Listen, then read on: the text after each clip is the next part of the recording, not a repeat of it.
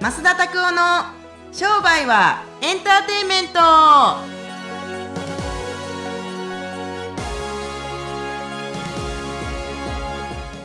Welcome to 商売はエンターテイメント」「ゴシファザイ。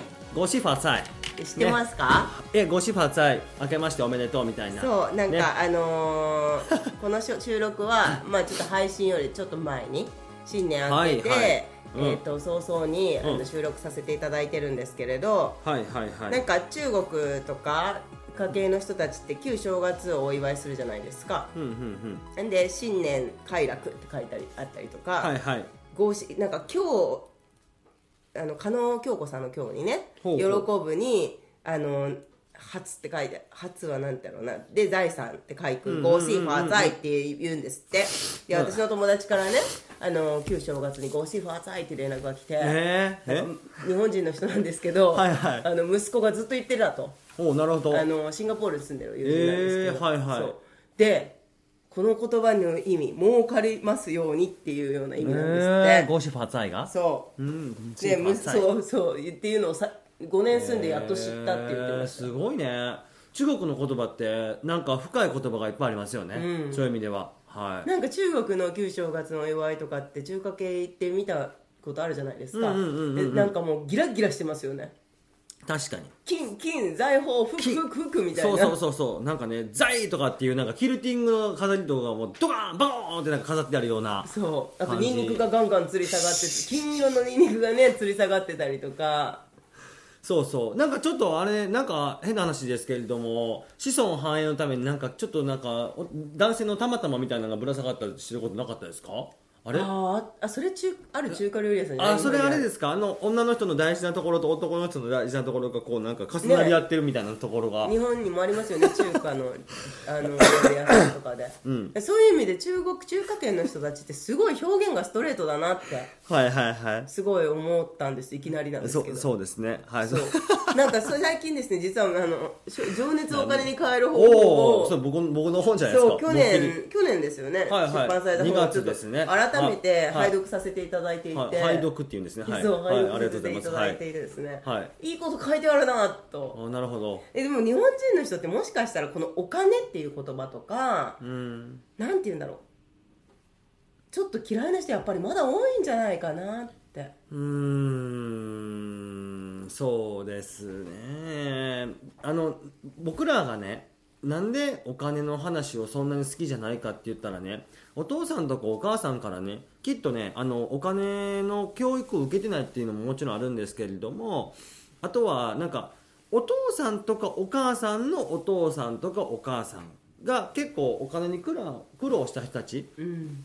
単価の世代とかっていう人たちがいますけれどもこの人たちはやっぱバブル弾けたことをやっぱりいい経験をしてると思いますから持ってたって消えるもんだっていうなんかこういう現状とかをやっぱりいろいろ経験をしてるからうんお金に対していいなんかイメージがないというかお金なんて持ってたってなんかまあたろくなことが起きないみたいなことがやっぱすりすすり込まれてるんじゃないかなと思いますけれどもうん。そう特に田舎の商売人の人たち向けにそれは書きましたけれどもうんううちのお父さんとかお母さんとかお金についての知識なんかあるかないかって言ったら勉強したことはないし自分で商売はしてるけれどもあのーやっぱり儲かってる時はやっぱりいいんでしょうけど儲かってない時にお金のマインドが悪くなってくるというかお金が悪くなってくるというか僕はあの最近読んだ本の中でお金の本を読みましたけれども、はいお金が悪いんじゃない？お金を使う人たちの使い道が悪いからお金が悪く見えるって書いてました。だから回していったりするしたりするといいもんなんでしょうけれども本人たちの意思でなんかやっぱり悪いことに使っちゃったりしたりするとそれを見た人たちがやっぱりお金持ちって悪いことするんやとかって思っちゃったりする、そう資金洗浄とか資金洗浄って言葉分かりますか？マネーロンダリングのことですけれども、はいはいはい。ああそうそう。そういうのとかあって、えー映画とかで見たりするとやっぱりお金ってとかあのーグレイテストショーマンって見たことあるかどうか知りませんけれども、はい。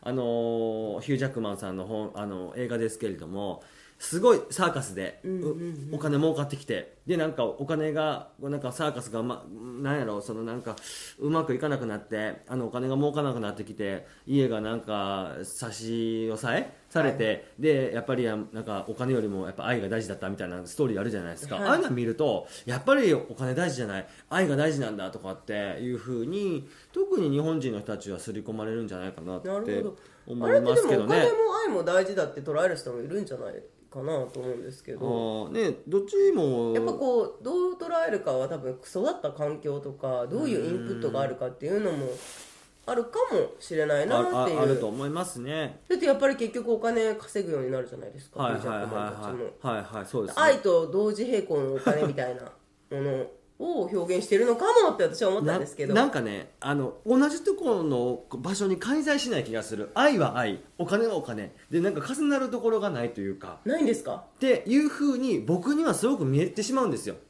いやうん今はね僕介在してますよ。けれども愛の上に僕お金があると思ってるんですよ。でも今まで愛とお金はもう分子も分母もなんかもうつこの足し算掛け算でもう重なり合うところがないっていうふうに思ってたんですよだからやし愛がある人たちはやっぱりお金とかもやっぱり愛のあるお金にを持つこともできるとかって今は思いますけれども、はい。昔は本当に20代の時って愛は愛。お金はお金とかってやっぱり分けてましたよね。へえや面白いです。ちなみにそのシフト多分多くの人が持ってると思うんですよまだ。でじゃあそのシフトはどうして起きたの何何を転換させたんですか？この愛が分母にやってきたこのシフトですか、はいはい。やっぱりあのえっと、僕は本当運が良かったですけれどもすごくあのやっぱりちゃんと経済活動がができたってところですね経済活動をしていって動いていってお金が多少なりとも生活できるぐらいまで儲かってきたからだから良かったと思います。愛が分母だって言えるようになった？うーんっていうか、まあ、そのお客さん商売をしている中で結局困ってる人たちだった人たちだったりとか悩んでる人たちの悩みを解決することによって対価として物々交換この価値の交換としてお金をもらった貨幣をもらったっていうその感じがあるからあなるほど、えっとまあ、詐欺とかそんなん別にしてですよ。そんなん僕あのやった覚えはないですから。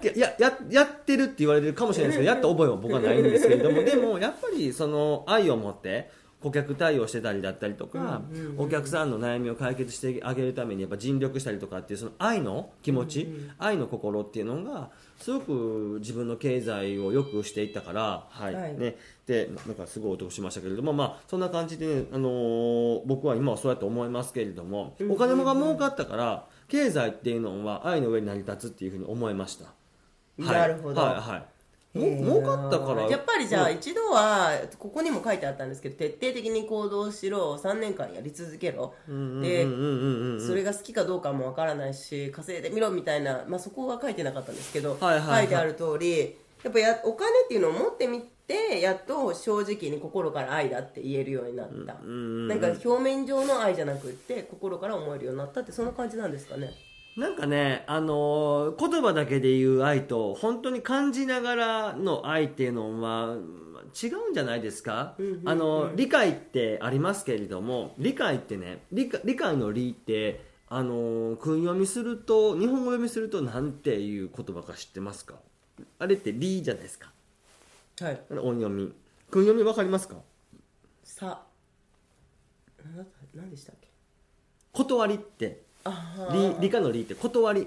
断りを解く。要するに自分たちの考えを解いていく。はい。っていうことがこの理解っていう漢字の意味なんですよ、はいはい。で何が言いたいかって言ったらね理解っていうのをちゃんと腑に落ちて行動にする行動にこう例えば示行動で示すっていうのが理解の意味なんですよ。であのーよくねよく分かりましたとあー判断と理解をよく、あのーなんかごっちゃにしてる人たちがいるんですけれども僕はお金儲けてなんかあお客さんに愛を与えないと結局世間にあた愛を与えないと、あのー経済っていうのは回らないなっていうふうによく理解しましたからもうそういう意味では何を大事にしなあかんかっていうのは確かにお金は欲しいんですけれどもお金自体も大事ですけれどもでもそもそもこの源泉は一体何かって言ったら結局言言葉悪いけどお客さんを大事にしたりとかお客さんたちを気持ちよくさせることによって自分たちのこの回転が良くなるっていうのがあったからそれを僕は28の時にやっと気づきましたから、はい。そこからはまあ困ることももちろんありましたけれどもでも回転はやっぱし続けてますよね。はい。それを理解するようになりました。なるほど。お金が欲しいからお金の儲け方を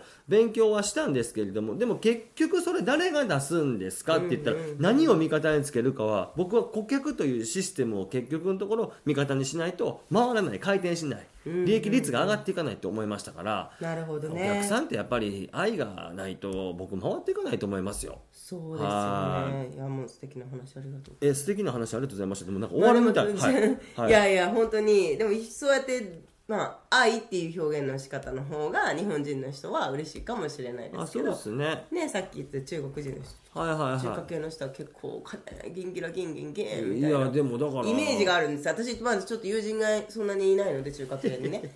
どういうふうにお金の話をしているかってリアルに聞いたことはないんですけど。すごいよ。あのなんかある王族じゃないけど、まあ、土地持ち向こうの大富豪の家庭の人があの小学校に息子が上がる時に不動産を1個あげたんですけれどもでその不動産が大きくなっていくというふうにこうなんか見越していってえー、と君がこれが100あの20歳になる頃にはどれぐらいのお金になるとかってお父さんとかお母さんが息子に誕生日プレゼントを与えるんですけれどもそれがなんか証券だったりとか不動産だったりとかしてであなたがこの結婚をする時に例えばもう6歳で結婚するのが大体20年後としたら20年の利回りとしてこれで大体こう20年後には大体150億とか200億ぐらいになるっつって100億の不動産とかをプレゼントしたりとかっていうなんかやっぱその貴族的なやつとかがあるあったりするからなんかそういう面白いですね。めちゃくちゃすごい。だからお金持ちというでまあ、さらさら資産はあるんでしょうけれども何年後かのことを見越していって息子とか娘たちに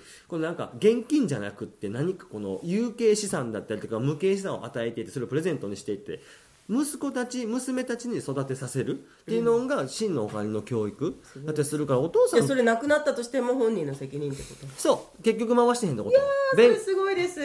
学校の勉強ももちろんやけれどもそのなんなか資産を回していくというか利回りを考えさせるというか、何もしなければすぐ消滅するんだってことをお父さんとかお母さんがこの示させるためにお金の教育をさせれたりとか。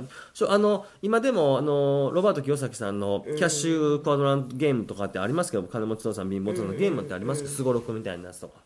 はい、もうそんなんもなんか小学校とかでいろいろやったりするといいと思いますけれども、うんなるほど。そうそう。そもそもお金のその汚いかもしれないっていう概念はどこからやってきているのかっていうことをやっぱり歴史を紐解いて理解したりするともっともっと面白くなるかもしれませんね。はい。はい、そんな感じです。ありがとうございまはい。すでは今日の質問に参りたいと思います、はいまあ、いつもポッドキャストを聞いていただいている方はご存知かもしれないんですけれど、はいはい。まあ、この質問前もしたんですがあそうなんですか？まさの消滅お蔵入りした消滅お蔵入り？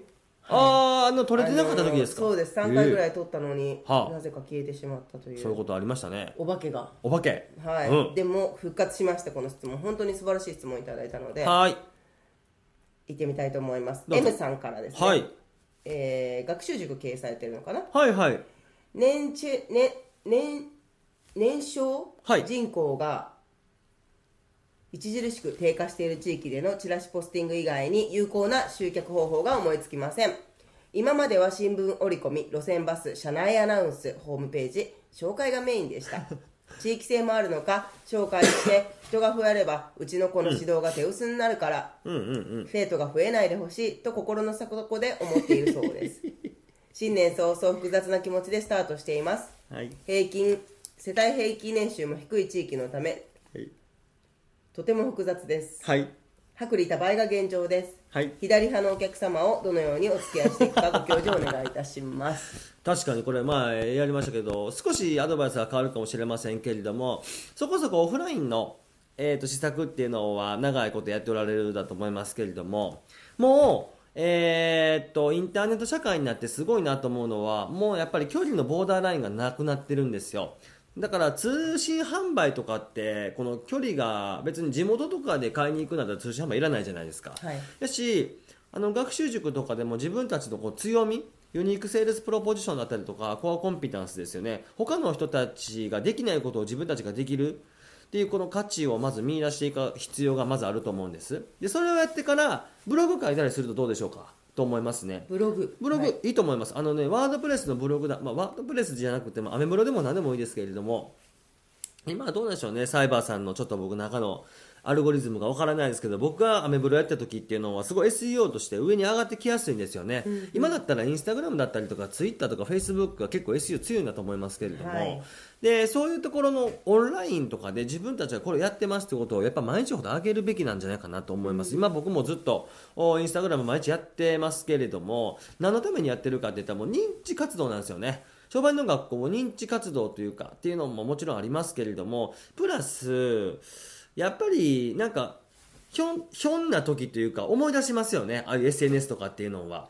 はい。面白いですからでそういうのをなんか学習塾の生徒たちにこうなんか発表してもらったりとか合格しましただったりとか逆にこれ苦手克服しましたとかっていうことをどんどんどんどんお SNS とかで上げていったりすると費用もかからないですし、で人口がなんか落ちてきてるっていうのはそう田舎はみんなねあのはっきり言って I ターン現象って言ってターンしてないんですけれども東京に行ったりとか大阪に行ったりとか千葉に行ったりとかそう都会に外国に行ったりとかして行っても帰ってこないんですよ。そうそう。だんだんだんだんだから田舎のところってあの少子化になってくるんだと思いますけど、でもね面白いですね。あの東京はねだんだん人口が増えていってるんですよ。子供もどんどん増えていってるし。で東京の平均出生率って何人か知ってます？あの一人のお母さんから何人ぐらい平均で生まれるって。え二人？うん。2.7人。そう。だから2.7って約3じゃないですかでこれねと田舎に行ったりするとね1切るところもあるんですよ。田舎の方が多いんじゃないんですか？と思うでしょう。でもねな結局出生しても生まれていってもその子供たちが二十歳になった時に今から20年後やったらこれ、まあ、2019年に撮ってますから2039年の時はじゃあどこにそこにずっと20年間いるのかって言ったらほとんどの人たちが外に出るんですって、はい。そう。だから人口動態で言ったりすると都会？うんのところも。みんな田舎で産んでも都会に流れていっちゃうっていう。僕らだってだって結局ちかさんどこ出身ですか？私名古屋。名古屋出出身ですよね、僕滋賀県出身じゃないですか、はい。で今東京住まれてるんですか？東京住まれてますよね。で僕も東京住んでますけれどもそうやっぱ結局出てるじゃないですか、で結局地元の人たちが外に出ていく。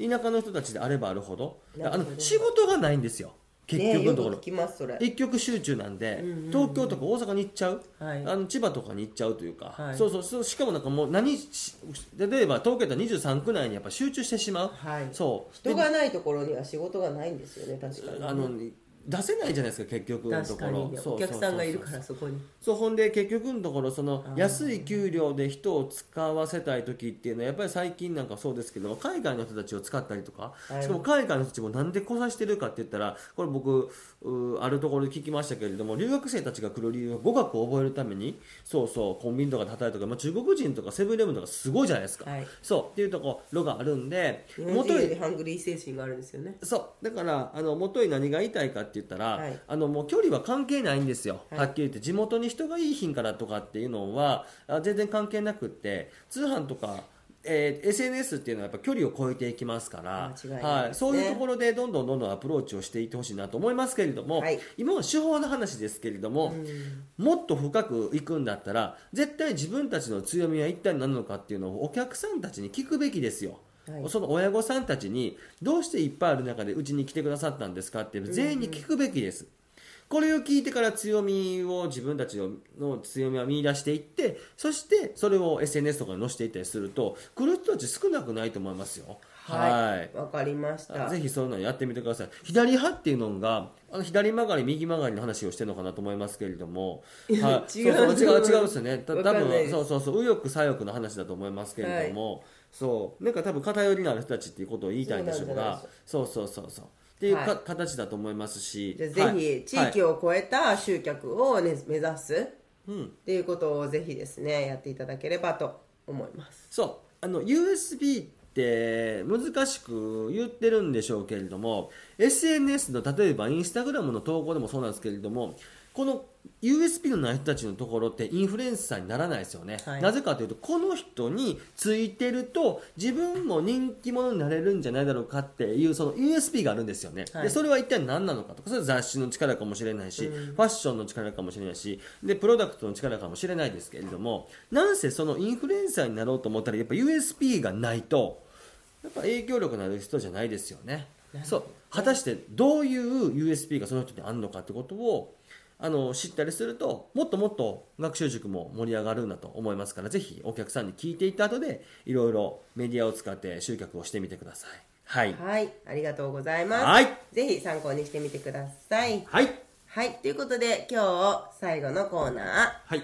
増田のおすすめ本コーナーです、はい、ありがとうございます。え今日はですね、僕あのこのえっ、と同級生としてすごく尊敬してますけれども、えー西野昭弘さんのこの革命のファンファーレですね、はい。えー現代のお金と広告の話です。ね、クラウドファンディングで1億円を集めて、えー、と32万部、煙突町のえープペルですか？あ絵本ですけれども関わった人なんですけれども、まあ、あのお金の集め方とか広告のやり方とかっていうのを僕彼芸人なんですけれども、あのすごい上手に書いてるなと思って僕実はあの情熱をお金に変える方法は西野さんの本の書き方をすごい真似させてもらって、へー。右側に大きい文字を書いて左側にそのなんか内容を書いていくみたいな。あ本当ですね。はいはい、そうそうそうそう。っていう感じなんで、えええーすごくこの本は良かったですね。なるほど。はい、素晴らしい。なんかいろいろクラウドファンディングのお金集める方法とか、ええいろいろ書いてますけれども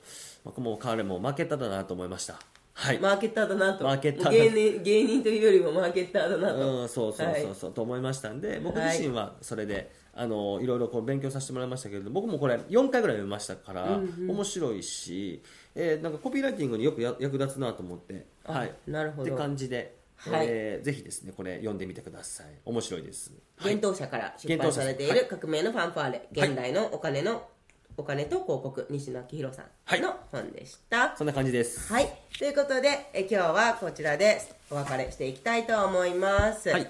またですねあのー次回お会いしたいという方は、はい。こちら登録ボタンポチッと押していただくとですね、はい。あの火曜日にアップされたよって連絡が来ますので、はいぜひですね、登録ボタンを押していただければと思います、えーはい。質問もじゃんじゃんお待ちしています。いつでもご質問、えーご質問フォームでご連絡ください。はい。それでは。また次回お会いしましょう。さよなら